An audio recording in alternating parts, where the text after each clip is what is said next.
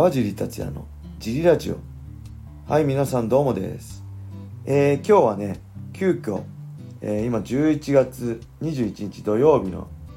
夜中です。えー、急遽家のリビングでね一人で、えー、雷神25、まあ、メインイベント朝倉未来対斎藤豊選手のね試合の感想っていうのかな、まあ、観戦記とかね感想は正直いろんな人が YouTube とかでね他のファイターとかやってるんで僕はまあそこら辺はもう正直いいかな。どっちが勝った負けたはもう結果も出てるし。まあ本当ねあのー、ずっと勝ち続けてる人が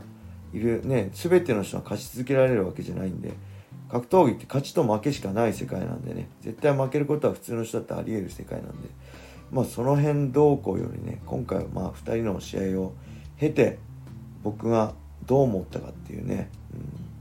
感想を言いたいと思うんですけど、まあ、試合自体はねめちゃくちゃ面白かったですね。あの朝倉選手もね斉藤選手もあのー、打撃のなんだろう打ち合いはヒリヒリしたしね。あのお互い特に3ラウンドのテイクダウンね。最初あの斉藤選手がタックルでテイクダウンしてラスト20秒ぐらいここで行くかってとこで朝倉選手はね、あのー、タックルしてね、足持ってって、すごいクレバーで2人とも冷静に戦ってたのは熱くならず、そしてレベルもめちゃくちゃ高いしね、2人とも MMA ファイターとして、本当にね、めちゃくちゃレベル高かったなと思いました。まあ、その上で、僕はそれでもやっぱ世界は遠いなって感じちゃいましたね。あのー、斉藤選手、僕前もこれ他の媒体でも言ったかもしれないけど、まあ、去年のゴールデンウィークとかね僕生でアメーバでシュートの解説して斉藤選手の試合見たりして、まあ、その辺である程度斉藤選手のそこっていうのは僕見えてるかなって予想してるんですよ。もちろん日本じゃ強いトップだ日本のトップ今回証明したと思うんですけど日本のフェザー級のトップだと思うんですけどそれでも世界のトップとの差は確実にあると思ってるんですよね僕は。で対する朝倉未来選手はうんまあ今までの対戦レコードを見ても、まあ、普通に考えればわかるんですけどそれでもやっぱりなんだろう。あのミクル選手に乗りたかったっていうか朝倉未来選手の幻想に期待してたというか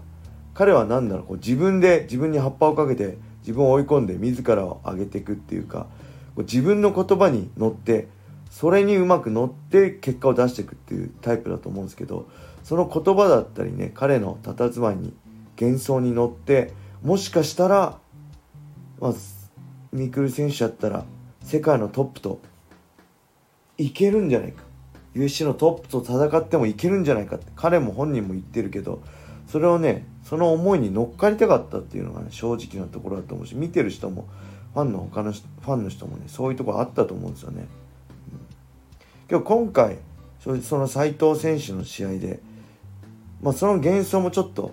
正直なくなっちゃったかな。あやっぱりさすがの朝倉選手でも、まあ、USC のトップとは厳しいよなっていう、うん、そういうのがねちょっと見えちゃいました僕の中で。それって別に2人がどうこうなんじゃなくてやっぱ僕が USC で戦ってた2015年20141516の頃、まあ、5年前と比べて確実に USC のレベルが上がってて MMA のレベルが上がっててもちろん日本の MMA ファイターのレベルも上がってるんですけどそれでも世界との差は開いてると思います。現時点でね USC と契約している日本人が3人しかいない。佐藤選手と村田佳菜子ちゃんとね水木ちゃんの3人しかいないって時点でもうこれ結果も出てると思うんですけど相当世界のトップとの差は開いてると思いますね。うん。そんな中、あの、朝倉選手だったらもしかして行くんじゃないかな。ここで仮に、ミクル選手が斉藤選手に勝って、例えばね、KO なんかしたら、より幻想が高まって、やっぱり、朝倉選手だったら行っちゃうっていう期待を持てたと思うんですけど、まあ結果がね、本当素晴らしい試合だったけど、斉藤選手の判定勝ちってことで、ある程度僕の中でその、ミクル選手の幻想がなくなっちゃったかなっていう、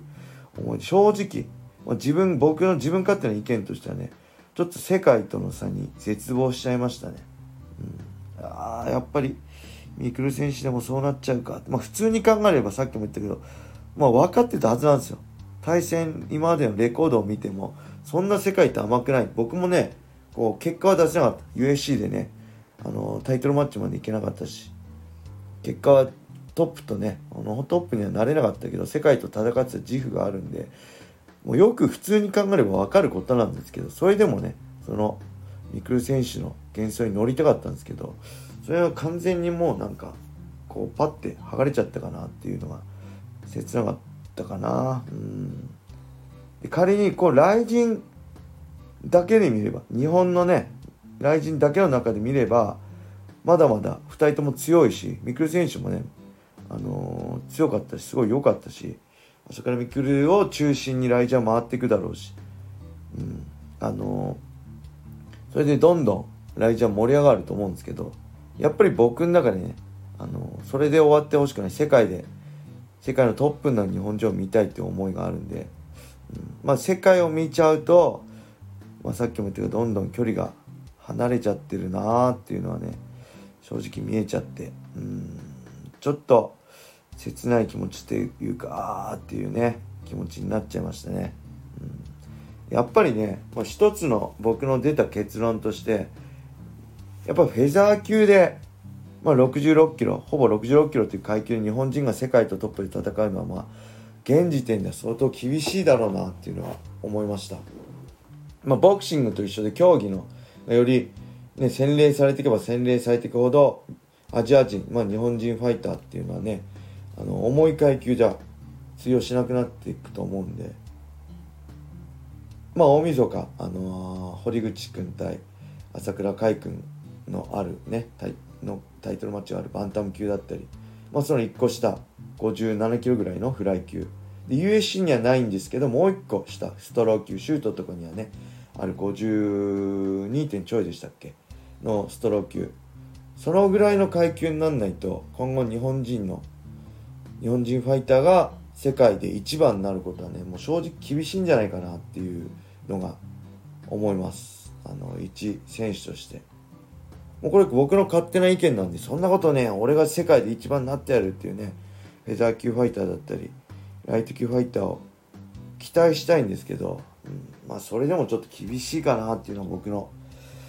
はい正直なところです。で、今後、あの、来年2月に行われるね、メガ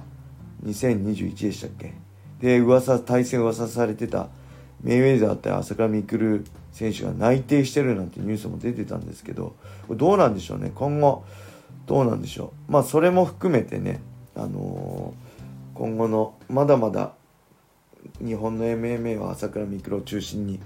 回っていくと思うんでね、それも含めて期待したいと思うんですけど、はい。そしてね、シュートのチャンピオン、斉藤選手はね、来人のフェザー級チャンピオンだった斉藤選手はね、シュートのフェザー級チャンピオンでもあるんですけど、これ、これ、シュートがどうこうってアオリ V でも言ったけど、今のね、